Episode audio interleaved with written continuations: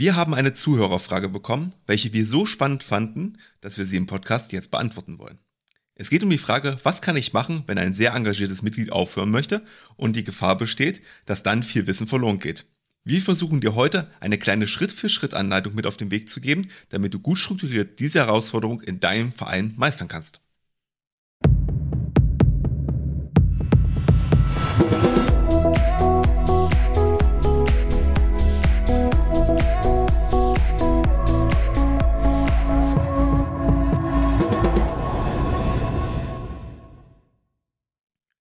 Herzlich willkommen im Vereinsstrategen-Podcast. Wie gewohnt begrüßen euch hier Martin und Pascal und sprechen über alle wichtigen Dinge des Vereinsalltags.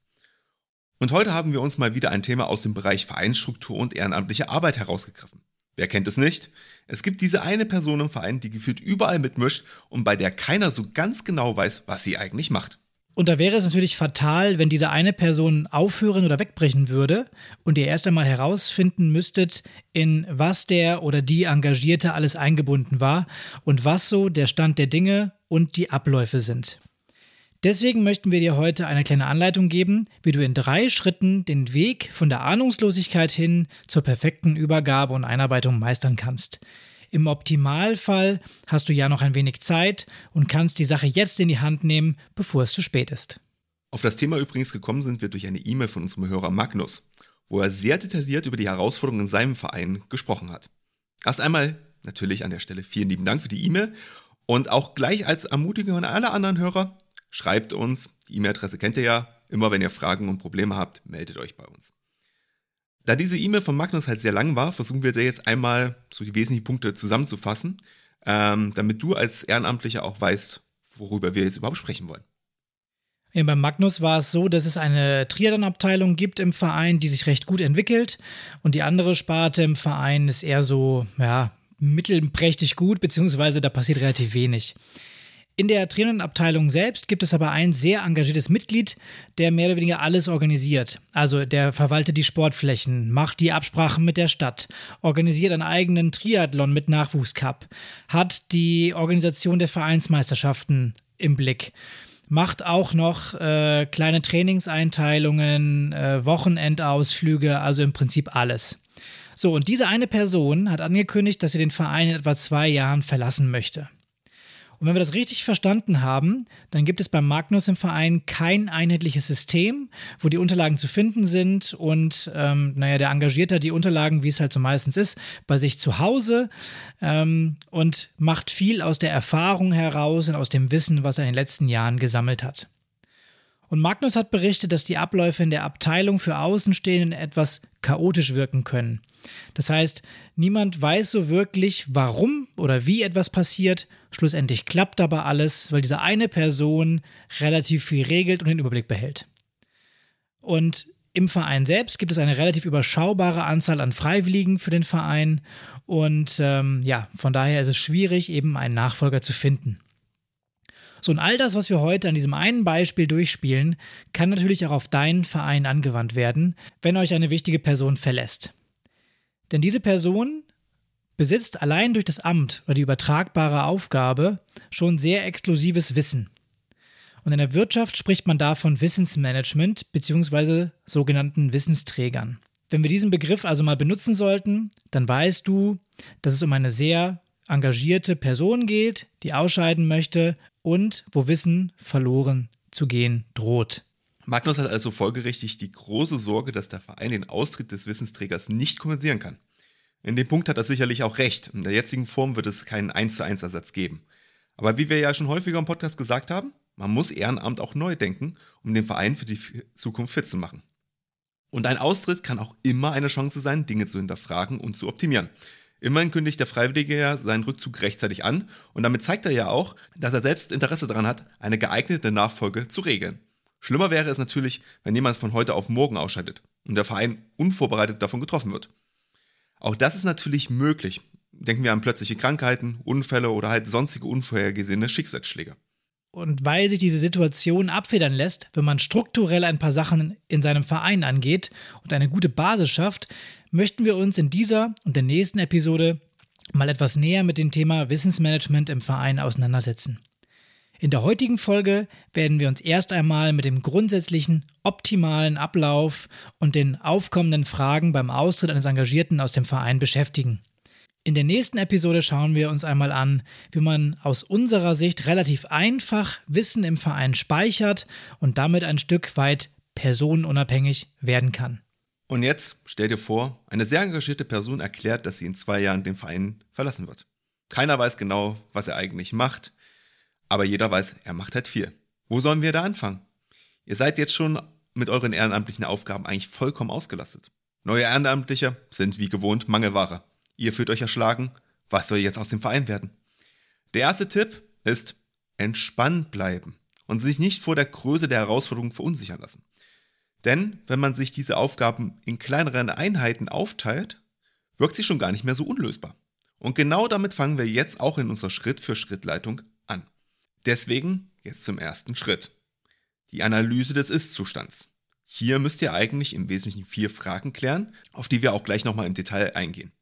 Die erste Frage ist, wie sieht der optimale Zeitplan für die Übergabe aus? Die zweite, welche Aufgaben hat die Person konkret übernommen? Die dritte, sind die Aufgaben bereits dokumentiert? Und die letzte, in welcher Struktur arbeitet der Ehrenamtliche? Ich widme mich mal der ersten Frage. Wie sieht ein optimaler Zeitplan für die Übergabe aus? Denn im besten Falle könnt ihr den Übergang ja planen. Wir haben es gerade gesagt, die Person hat angekündigt, in zwei Jahren zu gehen. In einer perfekten Welt habt ihr natürlich diese zwei Jahre Zeit. Das bedeutet, rein theoretisch beginnt ihr mit der Suche nach dem Nachfolger für diesen Prozess und die Übergabe so ein bis anderthalb Jahre vorher. Das Entscheidende ist natürlich, dass ihr ein Datum X habt. Also die Person scheidet in zwei Jahren zur Jahreshauptversammlung aus zum Beispiel. Das heißt, ihr könnt ähm, das, das, das Ausscheidedatum planen und könnt dementsprechend eine ganze Saison, ein ganzes Jahr im Optimalfall eben mitlaufen und das Ganze euch anschauen und von dieser Person lernen, wie sie arbeitet. Je nachdem, wer bei euch im Verein aufhört und welche Aufgaben übernommen hat, gibt es natürlich auch die Möglichkeit, dass ihr kürzere Zeiträume festlegt. Ja, also wenn diese Person nicht die komplexesten Aufgaben handelt und vielleicht auch ähm, eher so Randthemen bearbeitet, die vielleicht saisonal sind, dann könnt ihr dort auch jemanden natürlich benennen, der dann zu dieser Zeit dazukommt. Wenn das Austrittsdatum oder das Enddatum des Engagements recht kurzfristig ist, dann müssten natürlich andere Lösungen her. Hier bietet sich an, das Gespräch mit dem Engagierten zu suchen, denn auch der möchte ja in der Regel schon, dass seine Aufgabe vernünftig weitergeführt wird und es dem Verein gut geht. Vielleicht schafft ihr es ja in diesem Gespräch, eine Möglichkeit herauszufinden, um den Übergang ja schrittweise zu verlängern, beziehungsweise den Ehrenamtlichen auch zu entlasten.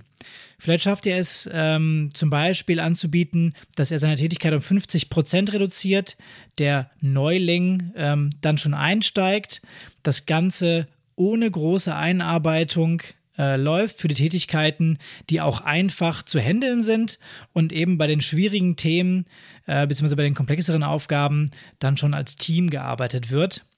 Ähm, vielleicht schafft es ja auch, dass der äh, Ehrenamtliche dadurch wieder die Freude am Ehrenamt zurückgewinnt, in der oder andere Position auch wieder erhalten bleibt und ähm, ja von seinem Rücktritt zurücktritt. Das ist natürlich dann das Optimale, was passieren kann. Falls das gar nicht funktioniert, könnt ihr natürlich fragen, ob der Engagierte so als Berater für Fragen für eine limitierte Zeit auch zur Verfügung steht, damit ihr einfach kurz zum Hörer greifen könnt und fragen könnt, hier, wie war das noch? Wir stehen vor dem und dem Sachverhalt. Wie hast du das in der Vergangenheit gemacht? Wenn das nicht möglich ist, dann besteht natürlich die Möglichkeit, ähm, einfach eine Absprache zu treffen. Die Person ist vielleicht umgezogen oder so, also steht euch nicht mehr räumlich zur Verfügung dann schaut, ob ihr vielleicht Zoom oder Teams oder das Telefon nutzen könnt, um eben Fragen zu stellen, wie ich es eben schon gesagt habe. Versucht dabei aber bitte nicht tausendmal anzurufen wegen den Kleinigkeiten. Ähm, auch das nervt, sondern versucht eben, ja, eure Anliegen zu sammeln, Fragen zu bündeln und ja, das Ganze in einem Telefonat zu regeln, beziehungsweise eben nicht zu häufig dort anzurufen. Dann kommen wir damit auch schon zum zweiten Schritt. Also welche Aufgaben hat die Person denn eigentlich übernommen? Und da müssen wir uns einmal anschauen, was gibt es denn überhaupt für Typen von Aufgaben im Verein? Und äh, Pascal hat ja schon einiges angedeutet gehabt, aber ich möchte jetzt noch mal ein bisschen näher drauf eingehen. Es gibt zum Beispiel die regelmäßigen Aufgaben. Also stellen wir uns zum Beispiel vor Aufnahmeprozess eines neuen Mitglieds in einer Abteilung. Das ist eigentlich immer gleich. Ausfüllen des Mitgliedsantrags, wir nehmen in die Verwaltungssoftware auf, informieren die Abteilung, dass da jemand Neues kommt, Ähm, und dann gibt es eine Anmeldung beim Sportbund, Fachverbänden und so weiter. Ihr kennt es ja. Oder auch wenn wir jetzt zum Beispiel an den Ablauf eines Trainings denken. Also, wer wird über das Training denn überhaupt informiert? Also, wer muss informiert werden? Wie kommt man an das Sportmaterial überhaupt ran? Was passiert, wenn ein Trainer eigentlich krank ist? Oder was ist, wenn die Halle nicht verfügbar ist? Gibt denn äh, da eine Alternative zum Trainieren? Das sind so Fragen, die kommen immer wieder im Jahr. Und dann gibt es saisonale Aufgaben. Saisonale Aufgaben sind halt meistens Sachen, die passieren ein oder vielleicht zweimal in der Saison. Und dazu gehören zum Beispiel vereinseigene Veranstaltungen. Also da hat man einmal diverse Interessensgruppen, also Mitglieder, Sponsoren, Kommunen, die man halt da entsprechend informieren und begleiten muss. Oder wenn man jetzt zum Beispiel eine Veranstaltung hat, wie läuft da eigentlich der Anmeldeprozess? Wie macht man das also? Wen muss man ansprechen? Gibt es da eine Softwarelösung? Was ist überhaupt der Planungszeitraum? Wer ist ein Ansprechpartner zum Beispiel auch bei der Kommune, wenn es darum geht, wenn man Radrennen macht, äh, zum Beispiel Straßen zu sperren oder auch beim Marathon? Wie sieht die Ehrenamtsgewinnung bei der Durchführung von so einer Veranstaltung aus? Also man braucht ja dann wieder sehr, sehr viele Ehrenamtler für einen relativ kurzen Zeitraum. Ähm, und wer hat überhaupt den Hut bei so einer Veranstaltung auf? Für welchen Bereich? Welche Aufgaben sind wo zugeteilt? Also ihr seht schon ganz, ganz viele Fragen, die dann bei solchen äh, äh, Veranstaltungen dann immer wieder aufkommen. Haben wir ja auch schon einige Folgen im Podcast gehabt ähm, wo man auch immer wieder hört, was da eigentlich alles wieder dahinter steckt. Und dann muss man natürlich auch immer so ein bisschen den Verein im Verlauf einer Saison betrachten. Denn auch das erzeugt immer wiederkehrende, aber unregelmäßige Aufgaben. Und auch hier gibt es halt deswegen einfach Unterschiede im Laufe des Jahres. Also schauen wir uns zum Beispiel mal alle Arten von Versammlungen an. Es gibt ein Abteilungsleitertreffen, es gibt Vorstandssitzungen, es gibt Klausurtagungen, es gibt Mitgliederversammlungen zum Beispiel. Aber denken wir jetzt auch an den sportlichen Bereich. Wir haben einen Tennisverein. Einmal im Jahr muss mindestens, müssen die Tennisplätze abgedeckt werden. Genauso müssen die auch einmal im Jahr wieder vorbereitet werden, um draußen spielen zu können.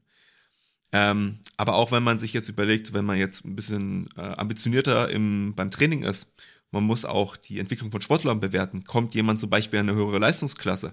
Man muss Trainingspläne anpassen. Ähm, man braucht vielleicht im Winter ganz andere Trainingsbedingungen als im Sommer.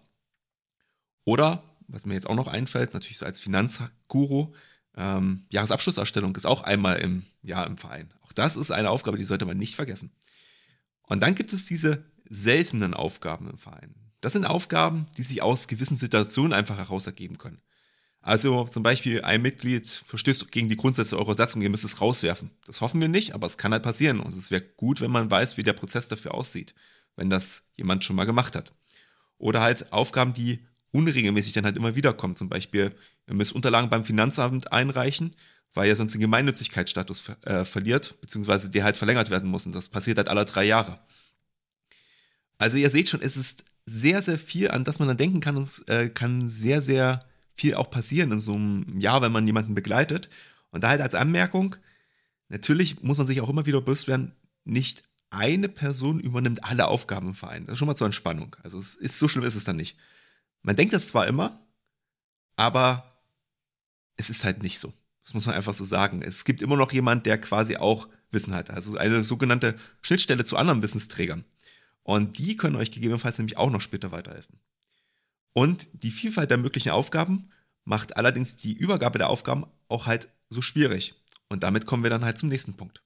Ja, genau. Dann geht es nämlich darum, wie sind die Aufgaben eigentlich dokumentiert? Und die erste Frage, die man sich da stellen sollte, natürlich, gibt es überhaupt eine Dokumentation? Und jetzt äh, fragst du dich vielleicht zurecht, was ist denn eigentlich eine Dokumentation? Sowas haben wir nicht, was ist das eigentlich? Ja? Aber auch da kann ich dir ein bisschen ähm, ja, die Scheu nehmen oder die Angst nehmen. Denn ganz so schlimm ist es eigentlich nicht. Eine Dokumentation bedeutet nur, gibt es Unterlagen. Und häufig gibt es da eben E-Mails, einen E-Mail-Verkehr, Briefverkehr, du hast irgendwelche Word-Dokumente, Excel-Dokumente, vielleicht hast du irgendwelche Ordner mit handgeschriebenen Notizen, irgendwie sowas, was dir eben hilft zu verstehen, was diese Person macht, beziehungsweise was in der Vergangenheit gelaufen ist. Ähm, und deswegen ist es da wichtig herauszufinden, für welchen Bereich gibt es schon brauchbare Dokumentation, beziehungsweise ähm, wie ist der Prozess dokumentiert. Zum Beispiel, wenn wir jetzt über die Aufnahme eines Mitglieds sprechen, was, was geht und was geht dort nicht. Ja, also zum Beispiel der Mitgliedsantrag. Auch das ist schon ein Teil Dokumentation. Dort ist eben standardisiert festgehalten, welche Unterlagen muss das Mitglied uns geben, welche Daten brauche ich und dementsprechend müsst ihr nicht bei jedem Mitglied neu hinterfragen, was muss ich eigentlich fragen. Ihr habt das schon irgendwo festgelegt. Ja, also so in die Richtung geht es beim Thema Dokumentation. Von daher versucht einmal ähm, die Sachen zu sammeln, die ihr dann schon habt und entsprechend zu bewerten nach folgenden Kriterien. Und zwar erstens, wie komplex ist die Aufgabe? Wie gut ist diese Aufgabe bereits dokumentiert? Wie wichtig ist diese Aufgabe und wie häufig wird diese Aufgabe erledigt, beziehungsweise zu welchen Zeiten? Das heißt also, wird das regelmäßig jede Woche gemacht, wie vielleicht bei einem Mitgliedsantrag oder ähm, halbjährlich bei einem Beitragseinzug oder einmal im Jahr wie eine Jahreshauptversammlung. Und so bekommst du ein Gefühl dafür, um welche Aufgaben du dich im Schwerpunkt kümmern musst, was wichtig ist bei der Übergabe an jemand Neues. Kurzes Beispiel, ich habe es gerade gesagt, ähm, das Mitglied aufnehmen in den Verein, relativ ja, einfach, nicht so komplex. Ihr habt einen Prozess dafür, Antrag ausfüllen, in die Datenbank, dem Trainer Bescheid sagen, melden. Wie gut ist es bereits dokumentiert? Naja, ich gehe davon aus, ihr habt schon einen Antrag im Verein vorliegen und jetzt müsst ihr noch herausfinden, wie geht es danach weiter, wer trägt es ein, wer meldet es dem Trainer. Ähm, diese Aufgabe ist natürlich wichtig für den Verein, aber jetzt auch nicht überlebensnotwendig, wenn es da mal zwei Wochen länger dauert. Dieser administrative Prozess dahinter. Und wie oft erledigt ihr das? Das wisst ihr für euren Verein am besten. Relativ häufig, vielleicht wöchentlich, monatlich oder quartalsweise. Ähm, Im Gegensatz dazu vielleicht so ein Jahresabschluss. Der Martin hat sich gerade als Finanzguru dargestellt. Der weiß natürlich, so ein Jahresabschluss ist relativ komplex, jetzt im Vergleich auch zum Mitgliedsantrag. Wie gut ist der dokumentiert? Ja, gute Frage. Wahrscheinlich brauchst du da jemanden, der auch schon Ahnung von Buchhaltung hat. Ähm, denn diese Aufgabe ist auch wichtig für den Verein. Ein Jahresabschluss machst du nur einmal im Jahr, aber er muss eben passend erledigt werden. Und dementsprechend siehst du hier schon die Priorität. Vielleicht ist es dann schon wichtig, dass jemand beim Jahresabschluss nochmal mitläuft, der Ahnung davon hat. Wenn es bei euch im Verein irgendwelche Protokolle, Mitschriften oder Checklisten gibt, dann stellt sich natürlich die Frage, wo sind diese Sachen verwaltet und gespeichert? Habt ihr das Ganze analog auf Zetteln? Habt ihr das schon irgendwie digital? Ist das zentral gespeichert? Beziehungsweise hat das jeder auf seinem Privat-PC dezentral und es gibt acht Versionen davon. Also vielleicht kennt ihr das ja schon. Einladung stand 3.12., Einladung stand 8.12. Ähm, ja, hm, was hat sich jetzt getan? Ihr müsst also mühselig daran arbeiten, herauszufinden, was sich geändert hat und was jetzt der aktuelle Stand ist. Problematisch wird es dann, wenn ihr alles auf Privat-PCs habt und da vielleicht mal einer von abraucht. Ähm, das Ganze ist aber nicht unlösbar. Ähm, auch wenn ihr jetzt die Sachen in Ordner noch bei euch habt, beziehungsweise der, der Wissensträger, der ausscheidet, alles noch in feinsäuberlichen Ordnern bei sich stehen hat, macht einfach einen Termin für die Übergabe aus. Lasst euch alles in Ruhe erklären, wo was zu finden ist. Vielleicht könnt ihr euch schon so Heftnotizen einkleben für die Sachen, die wichtig sind. Ähm, dann habt ihr schon mal einen ersten Schritt getan. Allerdings dürft ihr nicht vergessen, auch wenn ihr eine relativ gute schriftliche Dokumentation habt, es gibt immer Wissen, was nicht verschriftlicht wurde. Es gibt immer irgendwas, ähm, was die Person seit Jahren einfach so macht, was nirgendwo festgehalten ist, ähm, wo es einfach wichtig ist, oh, haben wir daran gedacht? Hm, wissen wir nicht genau, wir müssen ihn also mal fragen. Deswegen ähm, ist es wichtig, sich mit der Person nochmal gut zu stellen, auch da, wie gesagt, diese Beraterrolle rauszunehmen. Ähm, nehmt euch einfach die Zeit, wenn es optimal läuft, haben wir gerade gesagt, nehmt euch ein Jahr Zeit, eine Saison Zeit, um auch mal Abläufe durchzuspielen. Dann seht ihr auch, ihr habt nichts vergessen. So bekommt ihr eben alles mit, verpasst nichts und ansonsten nehmt euch halt die Person noch als Berater mit ins Team, fragt gerne nach, weil ihr könnt nicht alles wissen und die Person schreibt natürlich nicht alles auf, was sie weiß. Und unser Vereinsstrategen tippt daher, ähm, versucht einen zentralen digitalen Ort festzulegen, an dem die wichtigsten Sachen und Prozesse des Vereins abgelegt werden. Denn wir sind überzeugt, dass dies zu einem Standard werden kann und deswegen kümmern wir uns in der nächsten Episode auch nochmal genauer um diese eine Möglichkeit und skizzieren dir einen Weg, wie wir das bei uns im Verein gemacht haben. Natürlich ist das noch etwas die Zukunftsmusik, denn in den meisten Vereinen wird sicherlich noch nicht so durchdigitalisiert gearbeitet, ähm, wie wir zwei Mit-30er das hier äh, versuchen zu skizzieren. Wenn du dich aber der Herausforderung stellst und die Mitglieder in deinem Verein mitziehen, dann sparst du dir hier potenziell sehr viel Arbeit und Mühe bei der zukünftigen Einarbeitung von Neulingen im Verein.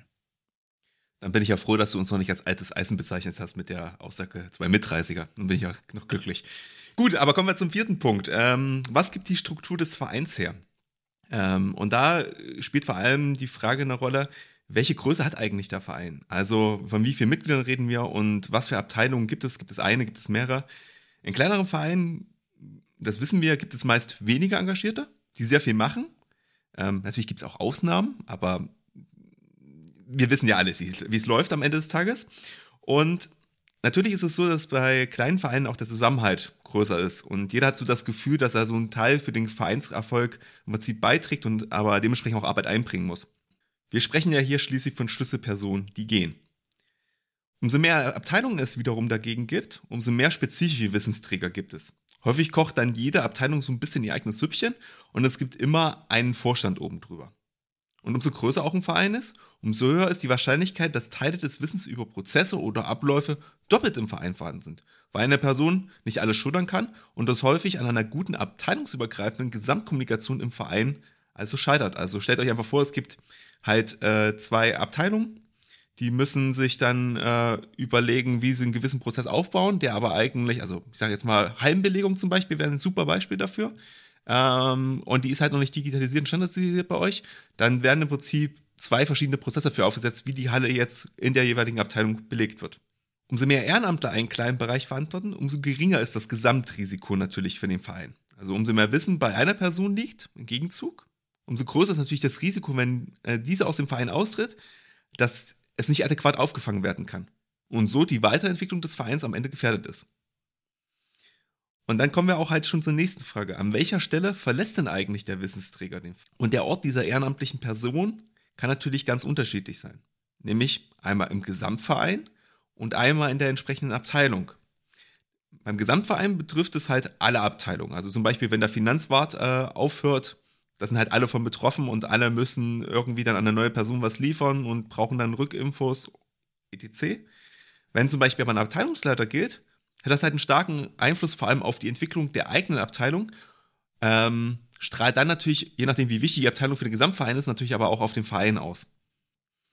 Und dann geht es darum, welche ehrenamtliche Position halt verlassen wird. Also sprechen wir einmal über die Führungsebene mit ihren vielen Kontakten und Berührungspunkten, zum Beispiel in die Politik oder zu Sponsoren, oder sprechen wir über einen Trainer, welcher Spezialwissen über die verschiedenen Teilnehmer hat, was aber für den Gesamtverein nicht ganz so risikobehaftet ist.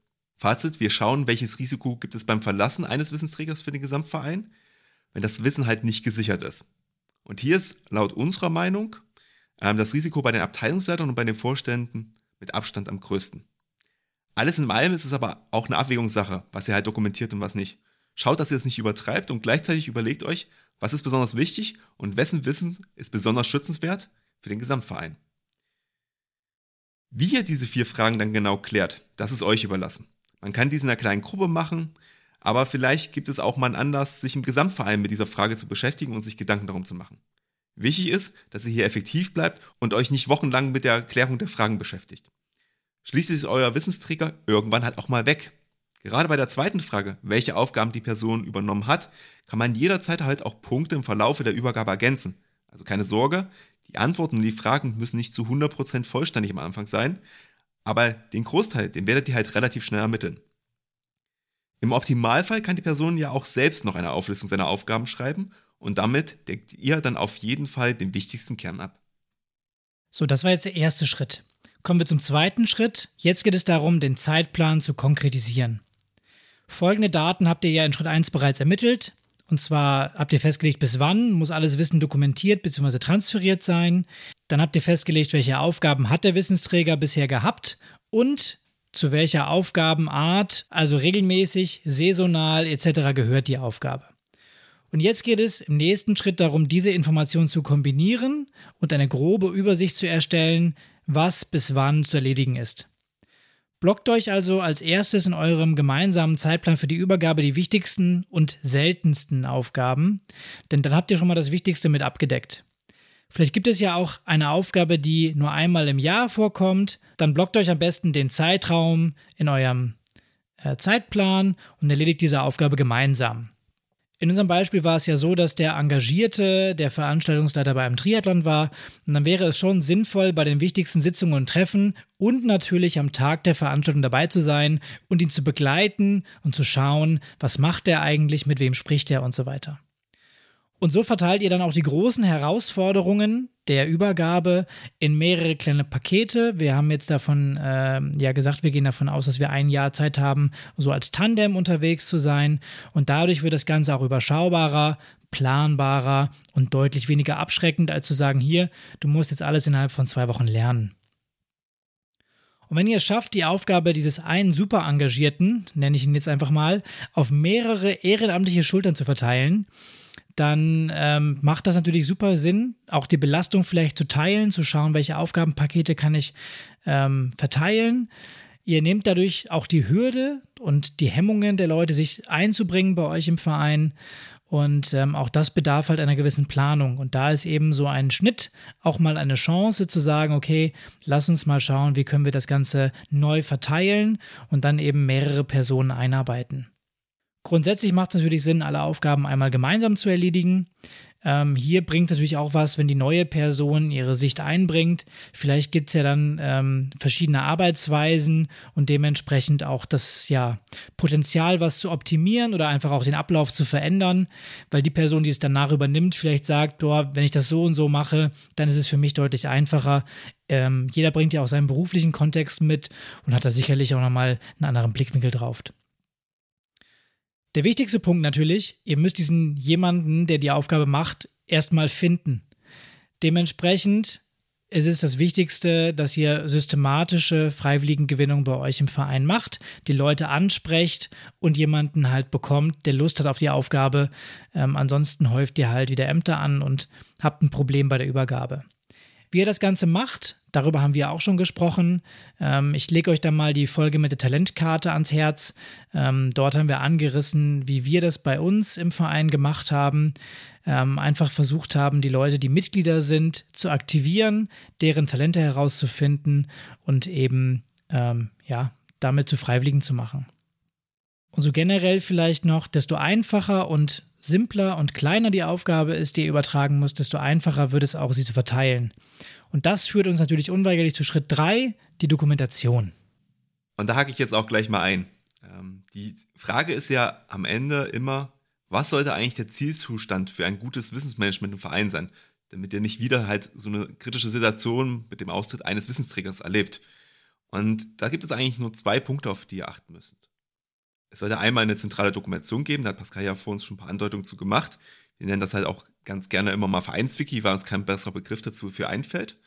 Ähm, und der zweite Punkt ist, ähm, die Wissen und die Aufgaben sollten wir halt auf viele Schultern verteilen. Das sagen wir ja immer wieder im Podcast.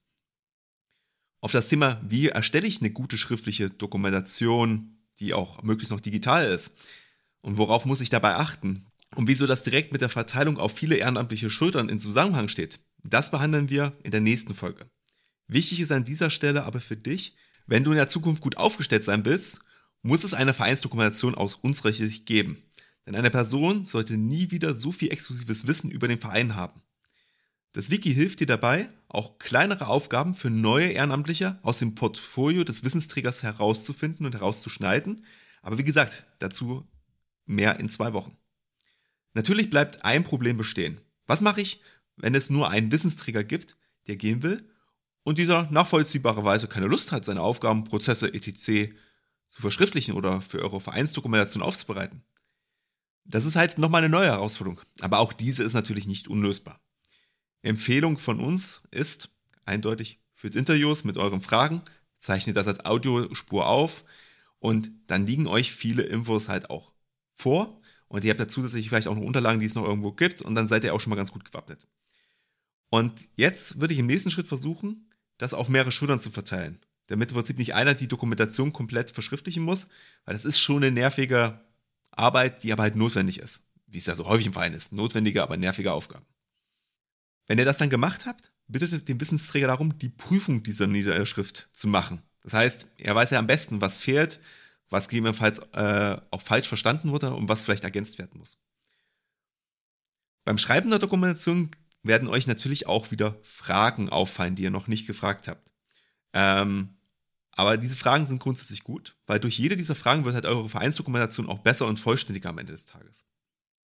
Wenn ihr darüber hinaus früh genug mit der Übergabe der Aufgaben angefangen habt, könnt ihr die Vereinsdoku auch mit euren eigenen Erfahrungen füllen, die ihr quasi im Laufe der Zeit der Übergabe gemacht habt. Wichtig ist, dass gerade die Erstbefüllung des Wikis nicht zu sehr an einer einzelnen Person hängen darf. Dann wird das Projekt nämlich ziemlich sicher scheitern.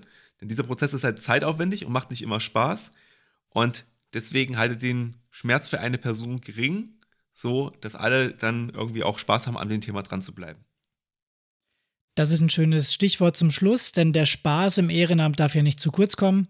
Ich versuche das Ganze nochmal zusammenzufassen. Also, du solltest im Optimalfall darauf achten, dass es keinen Engagierten im Verein gibt, der so viel Spezialwissen anhäuft, von dem sonst niemand eine Ahnung hat. Handel also proaktiv und schau, dass du diese Gefahr des Wissensverlustes für deinen Verein löst bzw. gering hältst. Helfen tut dir dabei diese Dokumentation, wobei auch das darf man nicht überstilisieren. Schreib kein Buch, sondern halte einfach die wichtigsten Sachen fest.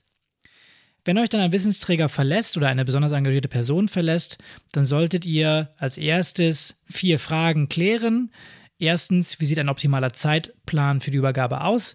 Zweitens, welche Aufgaben hat die Person bisher übernommen? Drittens, wie sind diese Aufgaben bisher dokumentiert? Und viertens, wie sieht die Struktur des Vereins aus? Was sind die wichtigsten Schwerpunkte? Und diese Informationen müsst ihr dann in einem Zeitplan für die Übergabe zusammenführen, damit ihr verbindliche Übergabetermine habt. Die übergebenen Aufgaben sollten dabei in einer Dokumentation bzw. wir haben es jetzt Vereinswiki genannt, festgehalten werden. Die Details dazu gibt es nochmal in der nächsten Folge in zwei Wochen.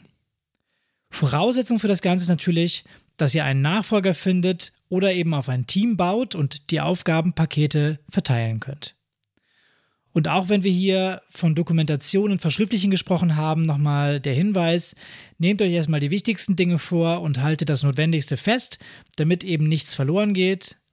Stürzt dich nicht zu sehr ins Detail und in die Arbeit, denn sonst produzierst du unter Umständen keinen Mehrwert für den Verein, sondern nur Frust bei dir selbst.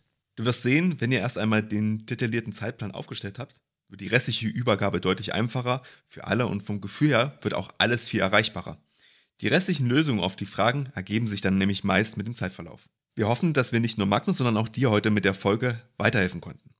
Wenn du selber eine Frage oder Anregung hast, schreib uns gerne wie gewohnt an info@vereinstrategen.de oder auch gerne auf Instagram oder Facebook. Und natürlich noch eine Bitte zum Abschluss. Wenn du unseren Podcast hilfreich findest, teile ihn gerne mit deinen Freunden oder deinen anderen Vereinsmitgliedern. Das würde uns sehr, sehr freuen an der Stelle. Uns bleibt an dieser Stelle nur, wie gewohnt zu sagen, bleibt engagiert und bis zum nächsten Mal.